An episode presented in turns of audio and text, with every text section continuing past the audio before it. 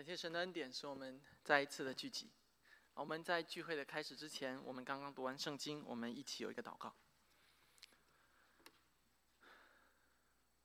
亲爱的天父，恳求你加添我们力量，使我们在你的话语面前有从你而来的力量、聪明和智慧，能够明白你话语的意意思。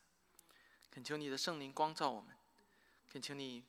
带领我们每一位的弟兄姐妹，使我们在你的真理面前降服，在你圣经的权柄面前顺服，以至于我们的心受教，以至于我们得你话语的喂养和牧养。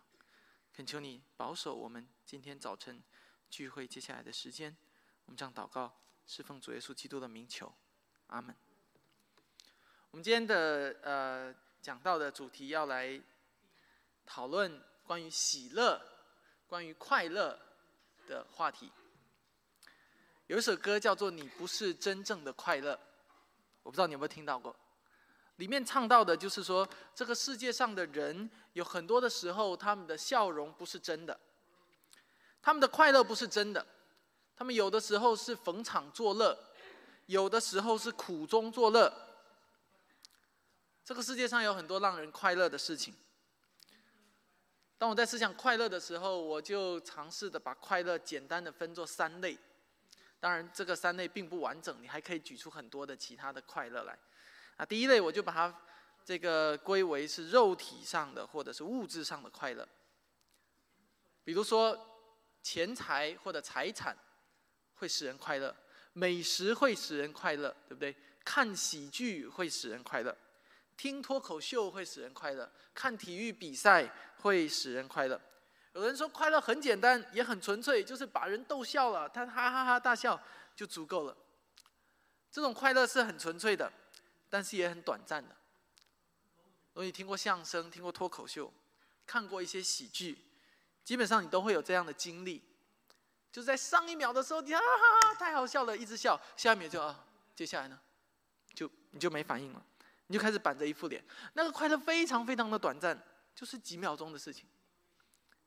接下来我总结出的第二个发第二层面的快乐，就是情感上的快乐。友谊带给我们快乐，爱情带给我们快乐，婚姻带给我们快乐，家庭带给我们快乐。小的时候，我们只要交一个朋友，我就很开心哦，多了一个朋友了，我们就不再孤单了。谈恋爱的以后啊，有一个更亲密的朋友了，我们就更快乐了。到了结婚以后，就有夫妻之乐，在家庭里面的喜乐。到了有小孩子了以后，呃，有我们有一个成语叫做“天伦之乐”，对不对？你和几代人之间的这个快乐，但是那个快乐也是有可能会失去的，也是不是长久的。那么还有第三种的快乐，就是我们今天讲到要讲到的内容，乃是那个能够存到永远的快乐，乃是那一个没有人能夺去的快乐。那是一种超越情感的快乐，乃是在属灵里面的喜乐。所以这就是我们今天讲到要谈论的第三种的这样的一种快乐，乃是一种属灵的喜乐。我们今天讲到的呃主题句是：真正的喜乐是没有人能夺去的，是建立在耶稣基督圣名之上的，因为他已经胜了世界。所以三点，第一点。真正的喜乐是没有人能夺去的。第二点，真正的喜乐是建立在耶稣基督的圣名之上的。第三点，真正的喜乐是因为主已经胜了世界，没人能夺去主耶稣的圣名，主已经胜了世界。好，我们所以，我们首先要来看到的第一点，真正的喜乐没有人能够夺去。首先，我们来看到第十六到第二十二节，在十六到二十二节这边啊，这个经文当中呢，是一个非常。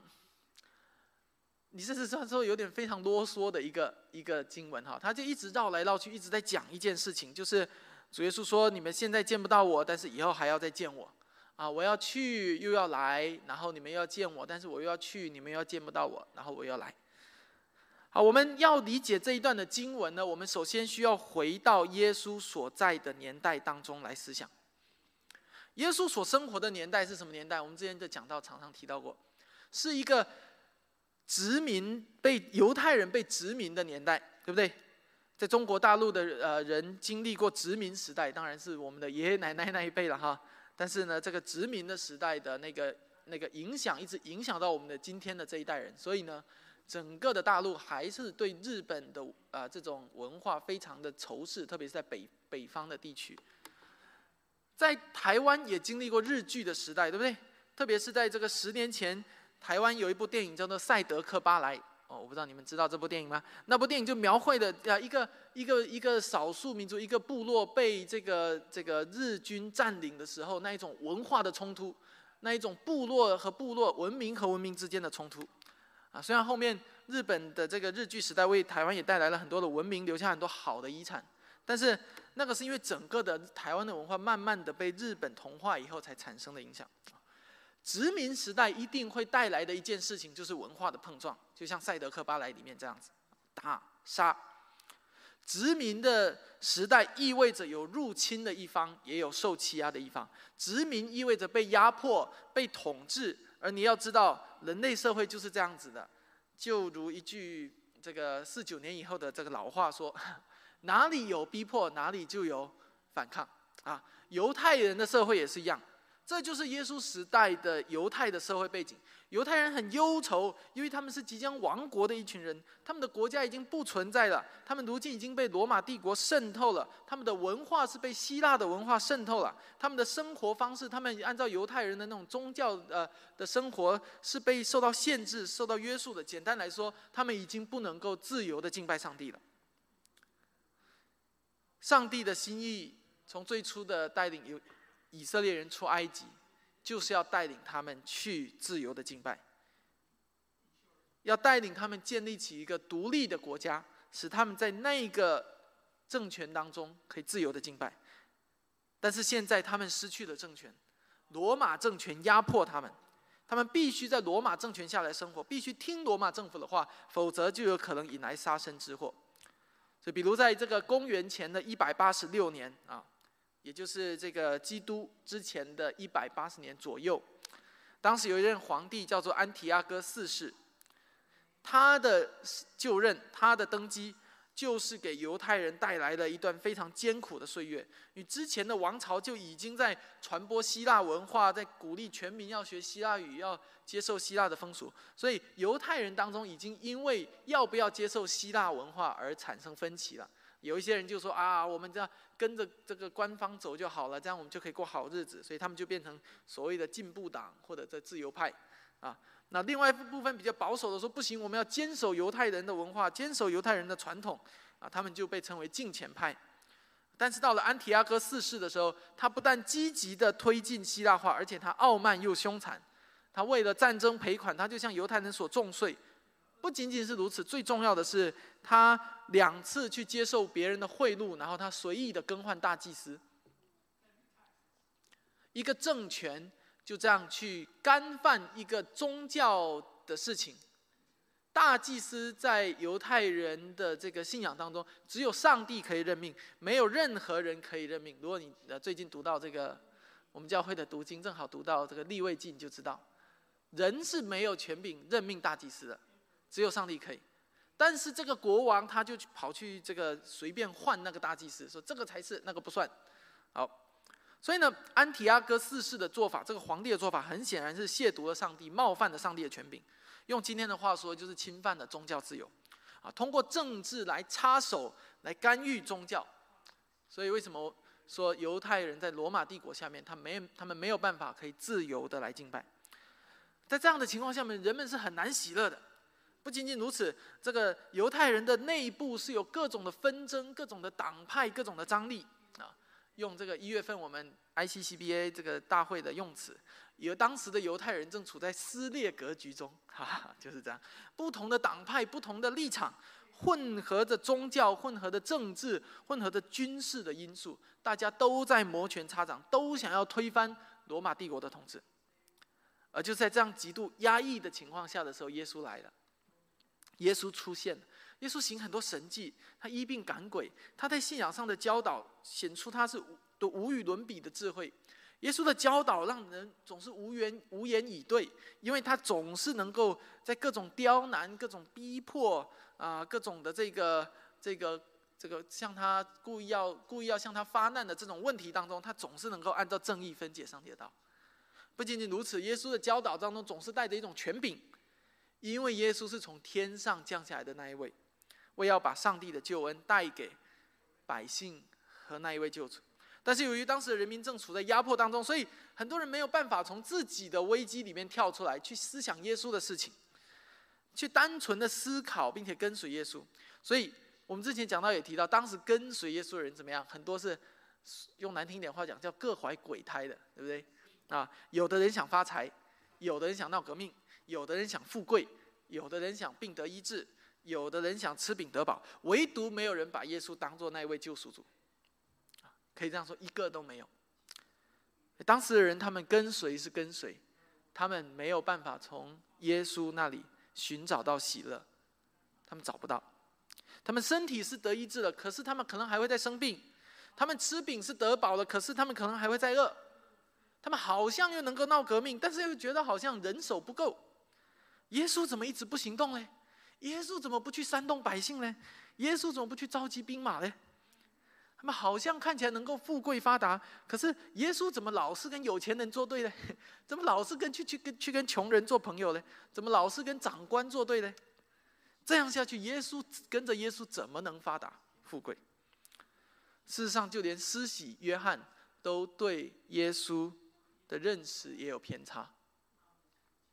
马太福音第十一章记载，施洗约翰在监牢里面听见耶稣所做的事，就打发两个人去问他说：“那将要来的是你吗？还是我们等候别人呢？”为什么施洗约翰要问这句话？他难道不知道耶稣是基督吗？他不正是为耶稣基督开路的吗？如果连施洗约翰对于耶稣都产生了疑问，又有谁能够真正认识耶稣基督呢？是施洗约翰在旷野呼喊，预备主的道路，修直他的道。是施洗约翰最先喊出了“天国近了，你们应当悔改”。然后耶稣也传扬相同的话语。也是施洗约翰指着耶稣基督说：“看哪，这是神的羔羊，是除去世人罪孽的。”就是这样一位施洗约翰。当他被抓到监牢里面的时候，他却差人去问耶稣说：“那将要来的人是你吗？我们要等你呢，还是等别人呢？”施洗约翰在这里是沮丧的，他说连施洗约翰都沮丧，为什么他沮丧？因为耶稣基督所活出的样式跟他期待当中的不太一样，他期待的与他实际看到的不一样。也许他以为救赎主来了就是应该轰轰动动的，就是应该金戈铁马的，应该是大能的战士，应该是一呼百应的，是万国能够战恐惧战惊的。但是实际上不是，所以他很沮丧，他不喜乐。然后耶稣怎么回答他？在马太福音十一章，耶稣说：“你们去把所听见的、所看见的事告诉约翰，就是。”瞎子看见，瘸子行走，长大麻风的得洁净，聋子听见，死人复活，穷人有福音传给他们。耶稣对施洗约翰讲的这一番话，是引用了以赛亚书当中所论到的弥赛亚来的时候，世界将会有的那个样子。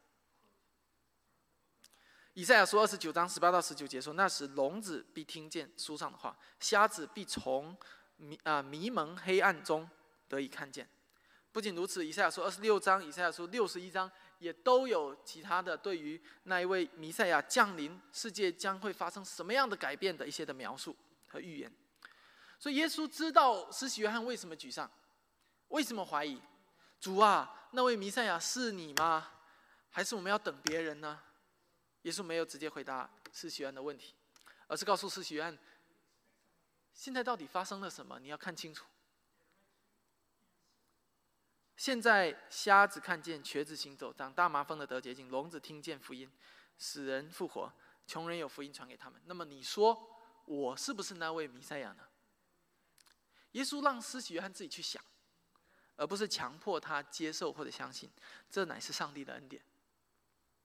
施洗约翰不喜乐，是因为他没有正确的认识到耶稣基督的身份，而当他认识了到了以后，他就喜乐。今天基督也不会来强迫你来接受他，来相信他。在场的如果有还没有相信耶稣的人，我想要这样对你说：耶稣不会来强迫你接受他或相信他。但是同样的，如果你不正确的认识耶稣基督，你就不会有喜乐，你就只有沮丧，只有失望，只有绝望，因为这就是这个世界的本质。你可以不相信，你可以怀疑，你可以质疑，就像施洗约翰也有质疑的时刻一样。但是我要告诉你的是，从你今天走进西北教会的那一刻开始，如果你还不是基督徒的话，你就已经在观看福音，在见证福音，你在你就已经在聆听福音了。现在在座的所有人，我们聚在一起就是一个见证。我们可能来自不同的地方，我们各行各业，我们甚至政治立场可能都有不同，我们经济水平也不同，我们可能受教育程度也不同，我们甚至脾气都不一样，我们互相之间甚至可能是随时会吵架、会闹矛盾的脾气。但是福音使我们合一，福音使我们走到一起，使我们成为一个集体的见证，活在世人的面前，活在那些还不认识耶稣的人面前。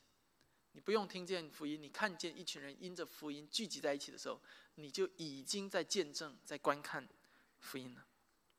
你可以发出质疑：那位人类的救主，就是圣经上说要带领上帝子民合一的那一位救主是谁呢？是耶稣吗？还是另外一位？而我们要告诉你，你所看见的、你所听见的、眼前的这一切，已经回答了你的问题，就如同。耶稣对施洗约翰说：“你所看到、所听见、现在发生的一切的事情，已经回答了你的问题一样。福音使人合一，福音给人带来盼望，以至于在幺三幺三零 Perry Road 这条这个地方有这样一群的人的聚集，在这个建筑物里面，因为这群人的聚集，这里变成一间教会。如果没有这群人的聚集，这里就不是一间教会。如今所有的一切。”都呈现在你面前了。你可以质疑，你可以继续的坚持你对基督错误的认识，但是我要说的是，如果不认识基督，你就无法得到真正的喜乐。亲爱的弟兄姐妹，真正的喜乐乃是建立在真正的、正确的认识耶稣基督是谁。换句话说，如果你对基督的认识是错误的，就算你得到喜乐，那个喜乐也是错误的。你可能会暂时的喜乐。就像那些跟随耶稣的人，他们也去跟随耶稣啊。他们可能吃饼得饱了，他们可能病得医治了，他们喜乐了。你来到教会，你交到朋友了，你可能也喜乐了。你来到教会，你不孤单了，有朋友了以后，以后家里修房子，有人热心帮助你，你也喜乐。你在教会吃到好吃的爱宴，你可能也喜乐。但是所有这些的喜乐，如今怎么来的？有一天也要怎么走的？如果你不能够真正认识到福音是什么，不能够认识到基督在十字架上赦罪的福音，能够永远赦免你的罪，能够永远让你在上帝面前被称为是一个无罪的艺人，能够永远的进入永生，进入天国。如果你不能够真正认识到这一点，那么你就还不能够得到那真正的喜乐。这个世界有喜乐，但是我们要对这个世界说，你不是真正的快乐。前几天在中国这个冬奥会又拿金牌了，又开始一片祥和了，又开始这个祖国万岁了。但是明天一起来，大家又把金牌忘了。过了几天，如果又把金牌丢了，大家又开始不喜了，又开始骂。刘翔，刘翔就是这样的例子。北京奥运会的时候，他受伤，他不能够上场，你知道，大陆的人把他骂得多惨。那些骂他最狠的人，都是。二零零四年看他在雅典拿金牌时捧他捧的最高的人，这就是这世界上的喜乐，是这样的脆弱，这样的短暂。他们的喜乐就是建立在一个肉体的人的身上。今天这个人身体健康能比赛，他们就高兴了；明天这个人身体受伤倒下了，他们就悲伤了，他们就忧愁了。其实不只是体育比赛，很多的喜乐都是如此的。都是建立在肉体上，建立在物质上，以及建立在一种虚幻的意识形态上的。比如，我们今天会有人把喜乐建立在财富上，建立在自己开的店，开了公司，投资的股票上面。可是很显然，当金融危机来的时候，那些钱怎么来的，现在也怎么走的。多少人在二零零八年的时候自杀？那些人都是全世界最有钱的一群人。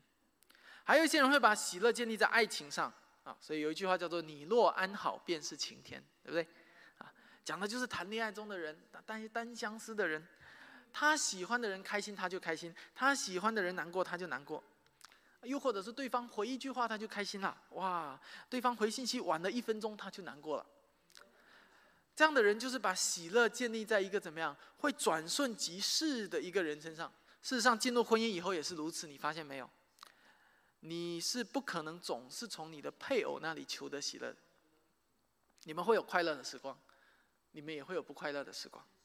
当对方不合你心意的时候，当他跟你争执、跟你故意作对的时候，你就很痛苦了。啊，孩子也是一样的，孩子能够给父母带来喜乐，没错。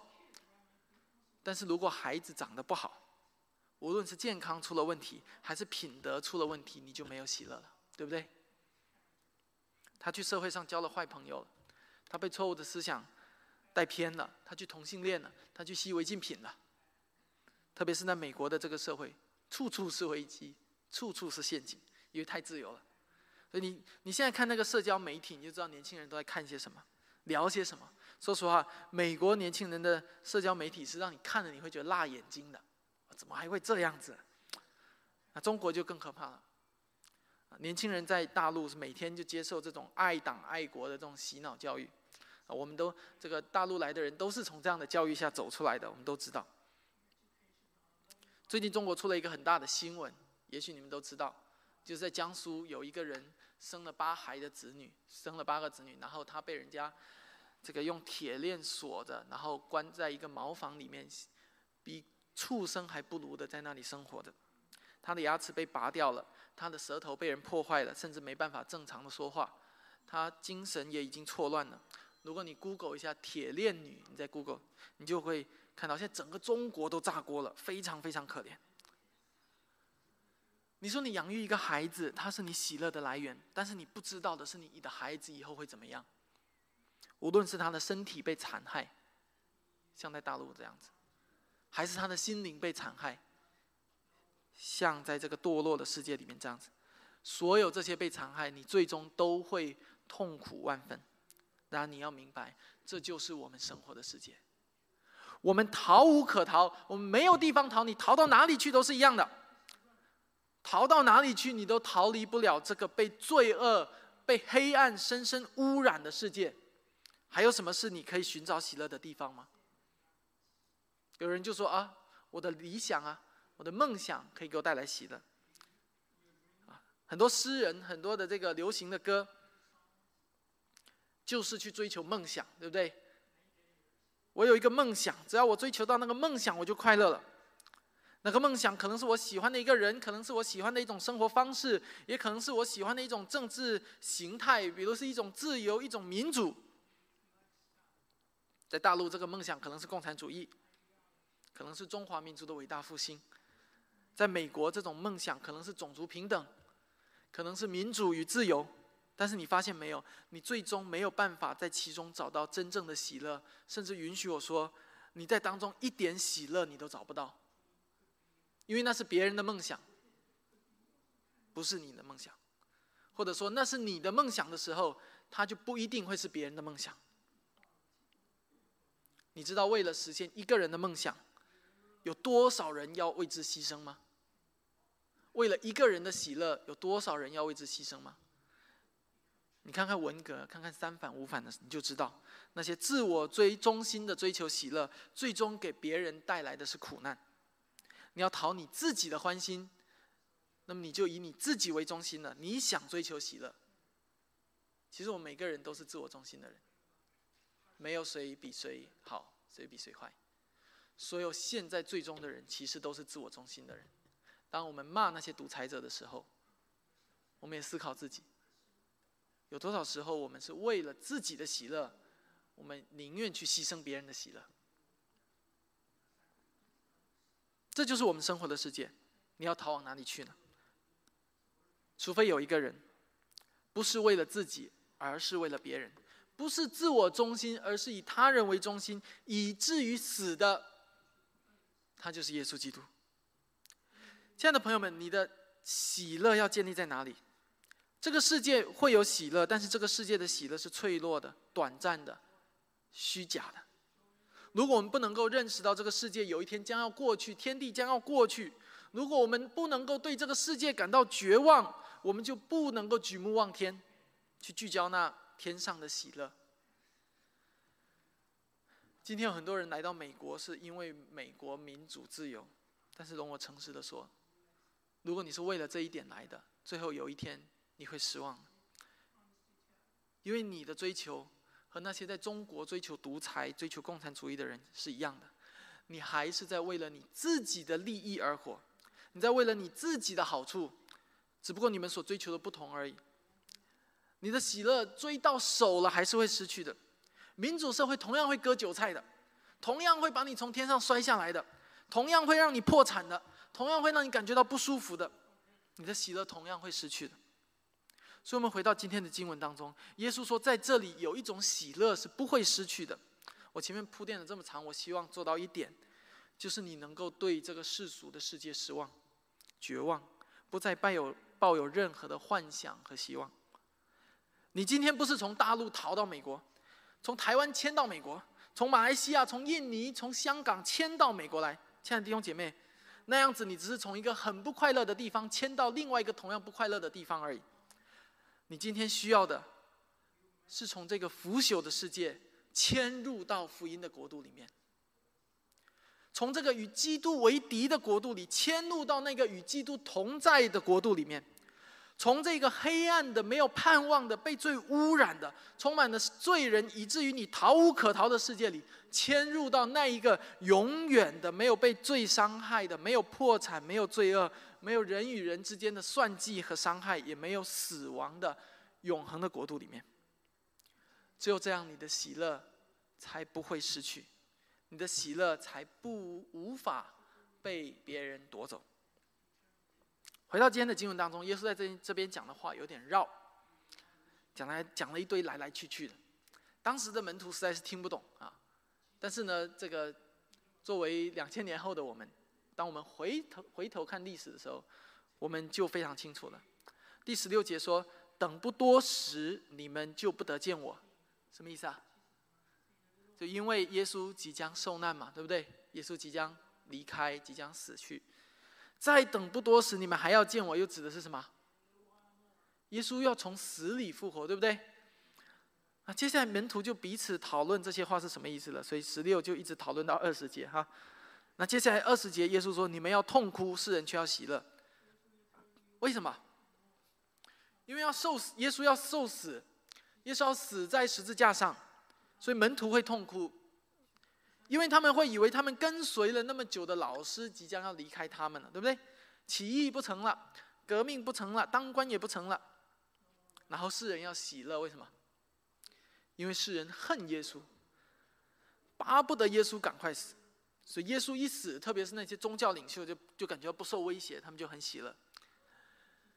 但是耶稣在这里话锋又一转，说最后耶二十节最后说：“然而你们的忧愁要变为喜乐。”接着耶稣用了一个比喻说：“二十一节说，富人生产的时候就忧愁，因为他的时候到了，既生了孩子，就不再纪念那苦楚，因为欢喜世上生了一个人。”最后耶稣说：“你们现在忧愁。”但是我还要再见到你们，你们的心就喜乐，这个喜乐没有人能夺去。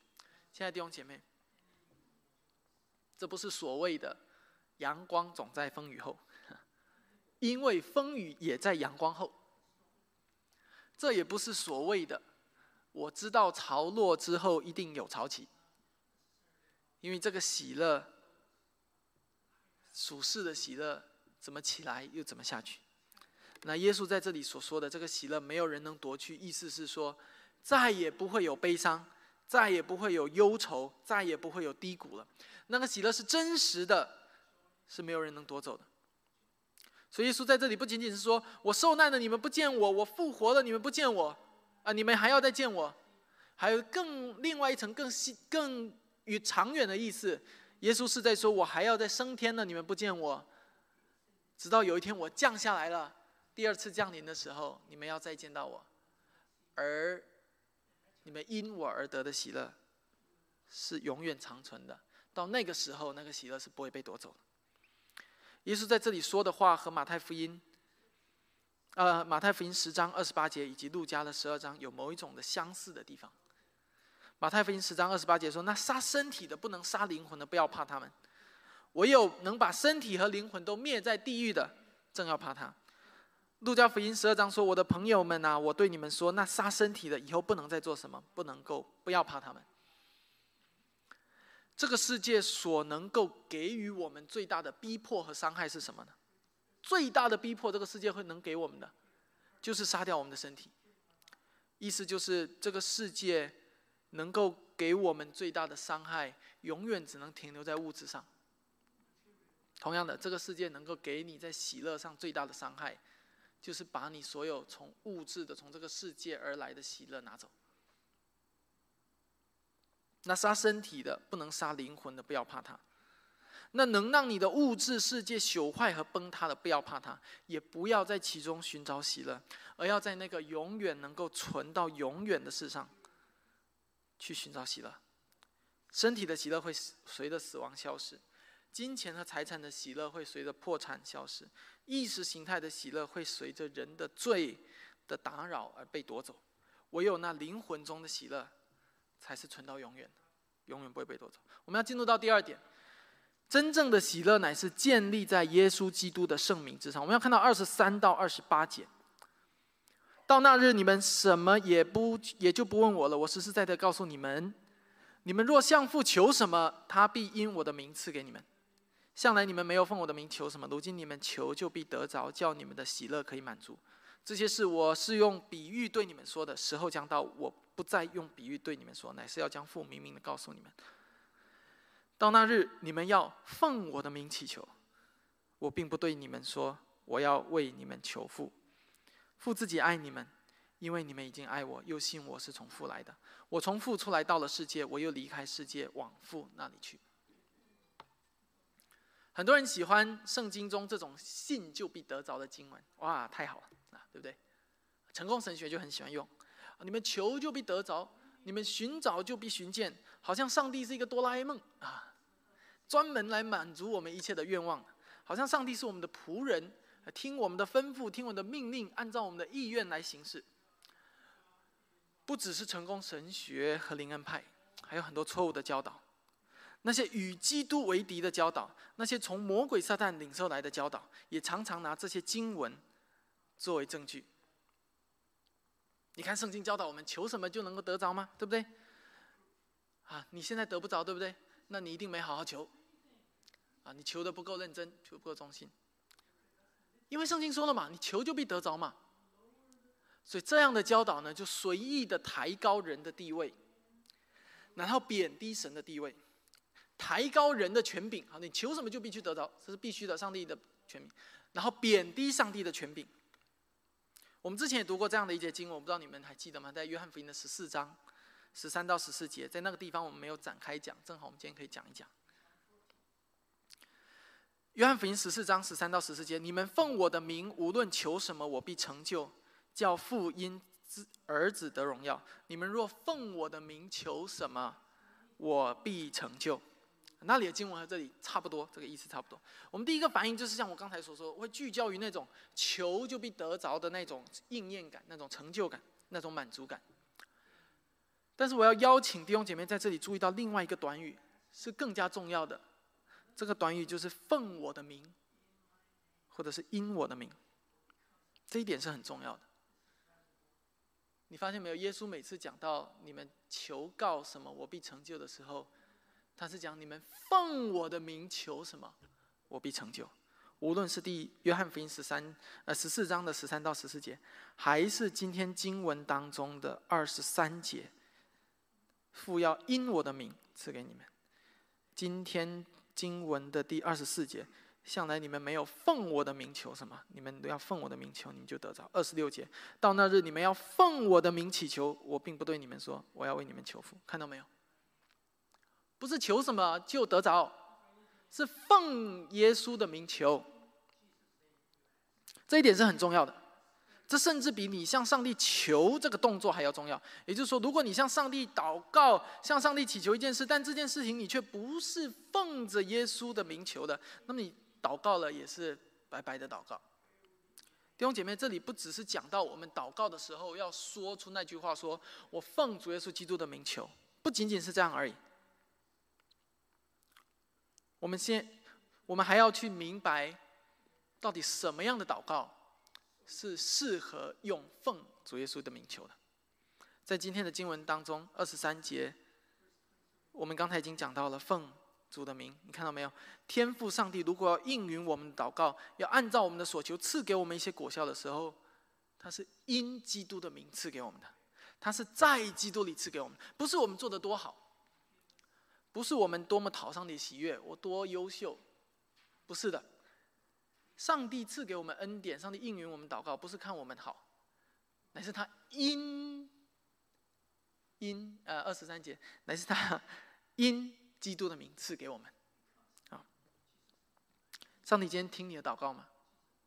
上帝今天怜悯你吗？赐你各样的所需吗？上帝保护你、保守你吗？弟兄姐妹，所有的这一切不是你的功劳，不是你有什么好的地方，乃是因为基督。并且完完全全，唯独是因为基督的缘故。换句话说，弟兄姐妹，今天如果没有耶稣基督，我们就什么都不是；如果没有耶稣基督作为我们和上帝之间的中保，我们就什么都得不到。上帝没有义务，上帝没有责任，上帝也不是欠我们什么，上帝不没有义务要赐给我们什么。天赋上帝是因着耶稣基督的名才赐给我们的。二十四节、二十六节都是一样的。所以最重要的不是你祷告那个那个外在的那个行动那个外表的样子，更重要的是我们的祷告乃是要奉耶稣的名祷告，不是奉自己的名。因此，在我们每一天每一次的祷告当中，每一次当我们说奉主耶稣基督的名的时候，耶稣那个作为神和人之间中保的那个事实，那个真理，就一次一次的会被我们所提起，并且被我们所确认。奉谁的名，就表示你背后是代表谁的，你代你是谁的代表？古代的时候，如果有一个钦差，那叫钦差，就是给皇皇帝传话的啊。他在平时的时候，他说话跟市民一样，对不对？他就是个普通人。但是如果他说的话前面加上“奉天承运，皇帝诏曰”，那么从那一刻开始，他就开始代表上帝在说话，对不对？啊，不是代表代表皇帝在说话了，对不对？他说的话就不是凭他自己了，也不是出于他自己了，也不是为了他自己，对不对？他是代表皇帝说的。特别是当那个圣旨被举起来的时候，你看那个电视剧这样，所有人一看到圣旨就要跪下。奉谁的名，就表示代表或者领受了谁的权柄。所以奉谁的名很重要。我再举一个例子，我请你帮我搬一个椅子，你可以无视我，你说我不要，可以鄙视我。但是我我如果是奉国王的名，请你帮我搬一张椅子，那么你如果是这个国家的国民，你就要顺服国王的权柄，帮忙搬这张椅子。这就是奉谁的名的意义。认识到这一点，我们再回过头来来思考，基督在这里说奉他的名。那么根据我们刚才所说的，奉谁的名，就是从谁领受的权柄来说这些话。现在你要奉耶稣基督的名来向上帝祷告。或者你说你要奉圣子的名向圣父来祷告，这样一来，你所说的话是不是立刻那个分量就不同了？你是奉自己的名祷告，跟你是奉耶稣的名祷告，这本质是不一样的。或者你是奉耶稣的名祷告，还是你是奉别的什么的名祷告，这个又是不一样。首先，你对基督要有认识，你要知道你奉耶稣的名，这个耶稣到底是谁？他是三位一体上帝的第二个位格，他和父原为一，这我们之前讲到有讲，也就是说他的旨意和他的意念和天赋是一体的，是原为一的。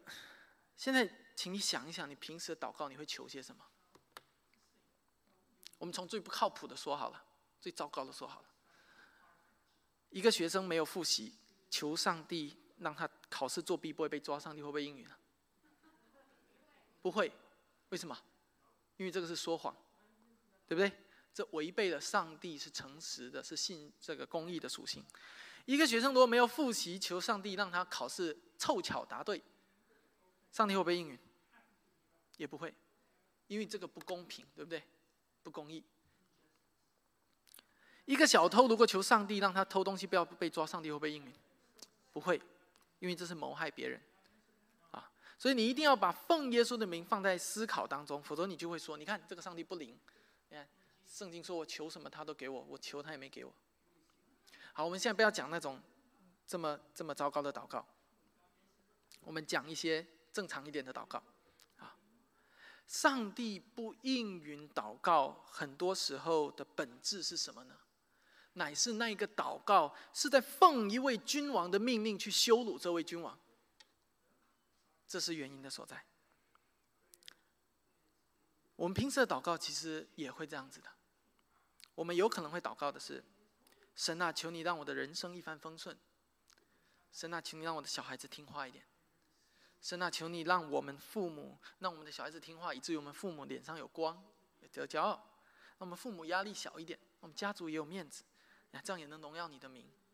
哎，你把荣耀你的名放在最后，附加的。神啊，让我娶到那一位姊妹吧。神啊，让我获得那一位工作，那一份工作吧。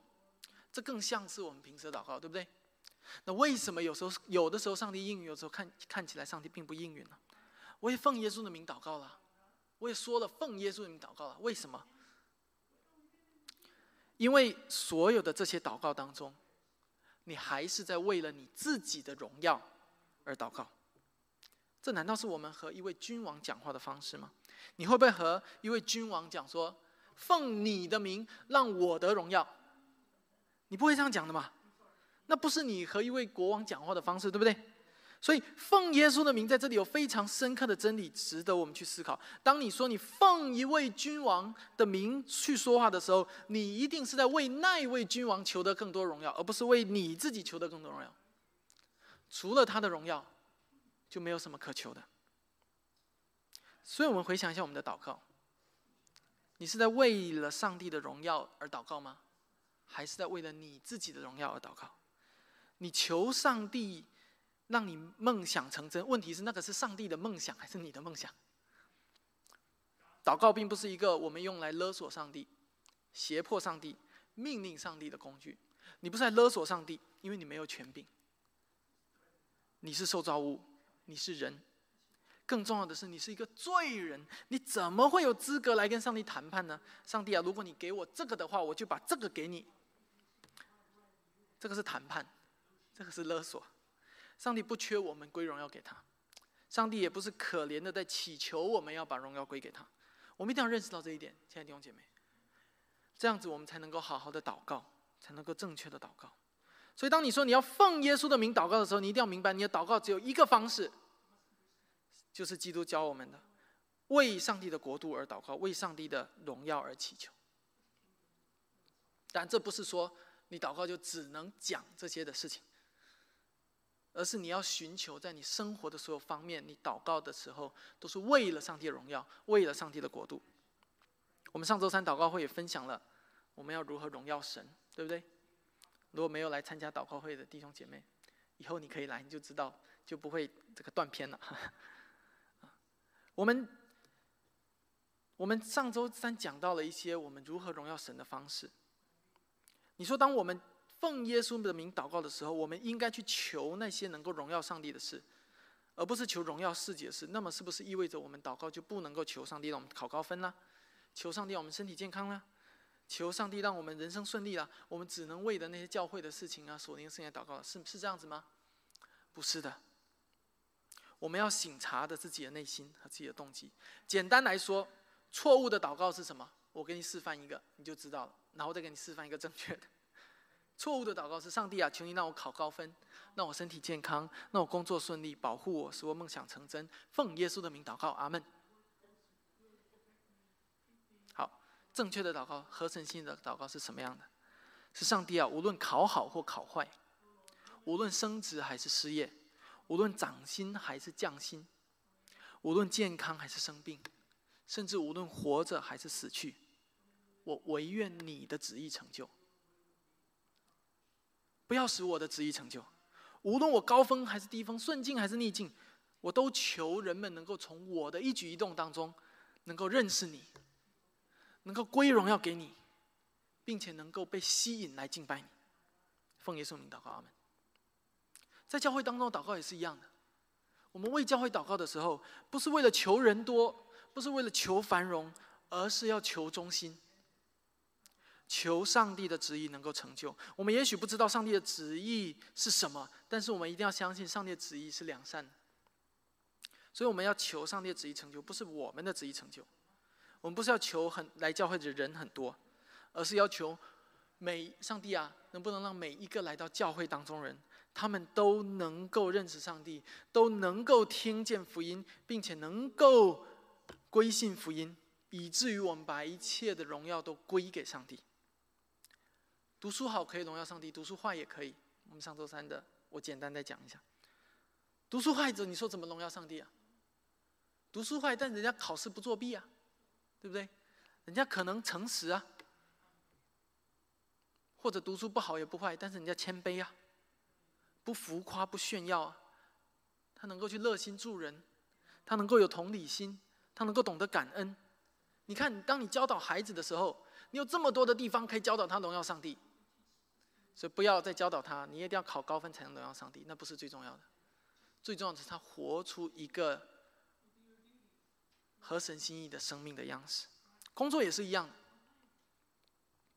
不是你一帆风顺一直升职才叫做荣耀上帝。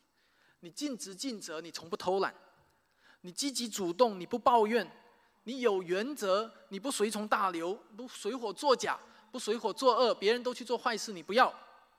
你不去阿谀奉承，不去这个拍领导的马屁，你不贪钱，你看你有很多的地方你可以去荣耀上帝的。当别人看见你这个样子的时候，人家就会想：这个人虽然他工作也不顺呢，可是他还是不作假，还是不作恶，到底为什么呢？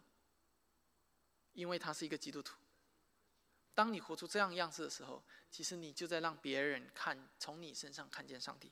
而那就是在荣耀上帝，生病也可以荣耀上帝，在医院里也可以荣耀上帝。当你对人生有盼望，对死亡有平安的时候，你就是在荣耀上帝。甚至我们到了死，到了葬礼上，我们都可以在荣耀上帝。什么是荣耀上帝？就是让人通过我们的一举一动能够认识上帝，这叫认，这叫做荣耀上帝。当人看见我们的生命时候，就把荣耀归给上帝，去赞美神。甚至被吸引，也跟着我们一起来敬拜神的时候，这是荣耀上帝。所以，当你说奉耶稣的名祷告的时候，你一定要想清楚，你祷告的内容是为了自己的荣耀呢，还是为了上帝的荣耀？是坚持自己的心意，还是把最终权柄交给上帝？是为了建造自己的国度、自己的城堡，还是为了建造上帝的国度、上帝的城堡？如果是前者，上帝不应允你的祷告也是正常的。而且你也不会从中得到喜乐。在这一部分当中，我们还要思考最后一个细节，就是为什么耶稣的名这么重？我能不能奉圣灵的名？我能不能奉另外一位基督的名？不可以，因为基督没有另外的名，没有。我告诉你，圣经根据在哪里？《使徒行传》的第四章第十二节，除他以外。别无拯救，因为在天下人间没有赐下别的名，我们可以靠着得救。今天有一些错误的教导，企图用很新颖的说辞来吸引人心。大约在三十年前，中国大陆产生了一个异端，叫做全能神，也有时候也叫做东方闪电，这就是其中一个代表。我先把他们的其中一个观点简单的概括给你听，然后再告诉你问题在哪里。他们的教导这样子说，仔细听啊，他们的教导不是圣经的教导啊。他们说，在历史上有很多的时代，律法时代上帝叫做耶和华，恩典时代上帝叫做耶稣。但是今天恩典时代已经结束了，你注意听啊，我先告诉你他们怎么说，然后再告诉你他们问题在哪里。现在恩典时代结束了，现在是什么？国度时代，有一个新上帝应该有一个新的名字。你看，这个有一个名字，这里有个名字，这里应该又有一个名字。所以这个新的名字叫全能神。所以他们说基督教已经被神撇弃了，基督的教会，他们没有跟上神的脚步。今天上帝有一个新的名字，在这个新的名字下面又有一个新的教会。简而言之，他们认为三个时代，三个名字。他们说基督教是第二个时代，只说第二个名字，他们在第三个时代。现在我来告诉你，这个这样教导的问题在哪里？首先，圣经是一本，不是三本，也不是三段。这样的教导，它瓦解了圣经作为上帝合一启示的根本。圣经是一本，上帝和人类立的约是一个。我们蒙上帝拣选拯救的人，也是在同一个圣约里面。我们只有一位救主，在天下人间没有赐下别的名。所以保罗也说：一主、一信、一喜、一灵。所以这样的教导，如果当他按时代来划分的时候，他割裂了整本的圣经，也割裂了圣约的连续性。所以首先他在圣经论上，以及在圣约神学上他是错的。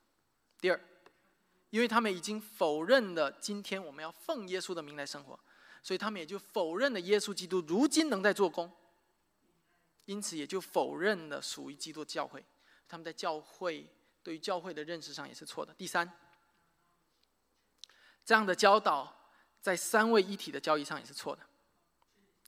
上帝不是在旧约的时候变成耶和华，然后在新约的时候变成耶稣，然后在末世还要变成一个新的样子，再配一个新的名字，不是的。圣父不是圣子，圣子不是圣灵，圣灵不是圣父，还记得这句话吗？三位一体的时候我们讲过的，所以我们不能够混淆。耶稣是耶稣，耶和华是谁？耶和华乃是三位一体的上帝。耶稣是三位一体上帝当中的第二个位格，这是圣经所启示给我们的。圣经从来没有混淆过，但是我们却把它搞混淆了。最后，这样的真理违背了末世论。他们说现在这个是恩典时代，这个是末世。但是如果你还记得我们去年底我们分享过天国系列的讲章的时候，末世从什么时候开始的？还记得吗？末世是从耶稣第一次降世开始，从耶稣呼喊“天国近了，你们要悔改”，这叫末世的开始。末世的开始在英文是 eschatology，对不对？我如果你懂英文的话，它的它是从希腊语的 eschatos 来的。圣经当中的末世的起点，那个开端的标志，就是基督第一次的降世，一直到第基督第二次再来，中间全部叫末世，而不是耶稣那个时代不是末世，现在才是末世。那个是你在中文的理解里面，你可以偷换概念的东西。亲爱的弟兄姐妹，你看到没有？就在我刚才说的那一句话里面，就有这样多的一些错误的教导。如果你不明白圣约的连续性，不明白圣约的合一性，如果你不明白圣经是完整的并且合一的，如果你不明白三位一体究竟是什么，如果你不明白末世究竟是什么，那么你就会相信我刚才教导，并且笃信不疑。求主帮助我们。耶稣基督在这里说的非常清楚。你们要奉我的名，除此以外，没有别的名。亲爱的弟兄姐妹，只有一位基督，就是上帝的独生子，乃是那为我们降世的耶稣基督。他从两千多年前第一次降世，他受死，他复活，他升天，他应许我们，他还要再来。再来的时候，他仍然是上帝的独生子，仍然是三位一体上帝的第二个位格，他永不改变。三位一体的上帝永不改变，除他以外。别无拯救，因为在天下人间没有赐下别的名，我们可以靠着得救。如今耶稣基督仍然坐在父神上帝的右边，为我们代求。这圣经告诉我们的。除此以外，天下人间、天上的宇宙，没有第二位中保，也坐在父神的右边，在为我们代求。今天的人的罪性，因着我们的肉体的软弱，我们喜欢听一些新颖的解释。有没有一位新的基督啊？有没有一些新的启示啊？有没有一个新的名字啊？你还记得我们上周所提到的吗？出于上帝的，常常是用确定的方式告诉我们；出于伊甸园的蛇的，常常是用疑问的方式告诉我们。亲爱的弟兄姐妹，没有，只有一本圣经，只有一位三位一体的上帝，只有一个圣名，就是基督的名，是那昨日、今日。到明日永不改变的名，他是我们唯一的救主，也是我们永远的救主。是我们喜乐的源头。最后一点，我们简单的带过去。最后一点，真正的喜乐是因主已经胜过了世界。我们看到二十九到三十三节，门徒说：“如今你是明说，并不用比喻了。现在我们晓得你凡事都知道，也不用人问你，因此我们信你是从神出来的。”耶稣说：“现在你们信吗？看哪时候将到，且是已经到了。你们要分散，各归自己的地方去，留下我们独留下我独自一人。其实我不是独自一人，因为有父与我同在。我将这些事告诉你们，是要叫你们在我里面有平安。在世上你们有苦难，在你但你们可以放心，我已经胜了世界。”在弟兄姐妹，这一份喜乐是没有这个世界没有办法夺走的。为什么呢？因为主已经胜过了世界。主耶稣已经胜过世界，指的是主耶稣将要从死里复活。从死里复活之后，才能够显明他胜过世界。但在这里，主耶稣提前宣告了，因为他是那位掌管历史的主，他知道历史的走向，他知道他是谁，他不是在随随便便的吹牛。随随便便的夸夸张夸下海口，而是在阐述一个事实，就是我已经胜过了世界。这一点其实跟我们的前面的第一点遥相呼应。还记得我们第一点所说的吗？建立在这个世界上的喜乐是会失去的，是会长久的；唯有建立在基督耶稣的福音之上的喜乐才是存到永远的。为什么？因为基督已经胜了世界。这种得胜乃是永远的得胜，也是完全的得胜。这个世界的权势就是让一切都败坏、都朽坏，但是基督的救恩却要让这一切的朽坏都恢复、都重建。最后，亲爱的弟兄姐妹，在基督里的喜乐可以见证基督的福音。我们一群人，我们应该是一个喜乐的整体。我们也可以在这种喜乐当中，以集体的方式见证福音。如果你是一位慕道友，如果你还没有相信耶稣基督，我盼望你在教会当中可以看见这样的喜乐。我也盼望我们的弟兄姐妹可以活出这样的真正喜乐的生命，因为我们的主已经得胜万事了。我们最后讲到结束的时候，要来唱一首得胜的诗歌，叫做《哈利路亚因十架》。我们刚刚已经唱了一次了，所以盼望我们大家在唱的时候，可以看看彼此，看看彼此的笑脸。看看彼此的喜乐。你要知道，那个喜乐是主耶稣基督为我们死在十字架上所换来的。你要知道，你的笑脸就是给你身边可能在忧愁或悲伤中软弱的肢体的最大鼓舞和安慰。基督已经得胜了，因为我们都藏在基督里面，因为唯有在基督里，唯有信靠基督那独一的名，你才是真正的快乐。我们一起来祷告。亲爱的天父，我们感谢你的恩典，主，因为如果不是你的救恩，我们什么都不是。其实从我们堕落在最终的那一天开始，从亚当夏娃堕落在最终的那一刻开始，全人类就已经陷入一种彻底的绝望沮丧中。主，唯有你是真正的喜乐。的源头，唯有你十字架的福音，是我们寻找到那个永恒喜乐的源头。那一个喜乐，乃是没有人能够夺走的。主要恳求你帮帮助我们，保守我们，坚固我们的信心，不软弱，不随从今世的风俗，也不随从今世各样不合乎圣经的教导。求你帮助我们，圣灵保守我们，因为我们不可能。无时不刻的在彼此的守望，彼此的关怀。但是圣灵乃是在我们每一个人的内心中，无时不刻的在做主、做王，在对你的百姓说话。主恳求你，使我们不要消灭圣灵的感动，乃是顺服在你圣灵感动的下面，顺服上帝的权柄，来活这一生，来荣耀你的名，使人因为我们看见，使人因为我们认识你。使人因为我们而把荣耀归给你，并且与我们一起来敬拜你。我们这样子的祷告是奉主耶稣基督的名求，阿门。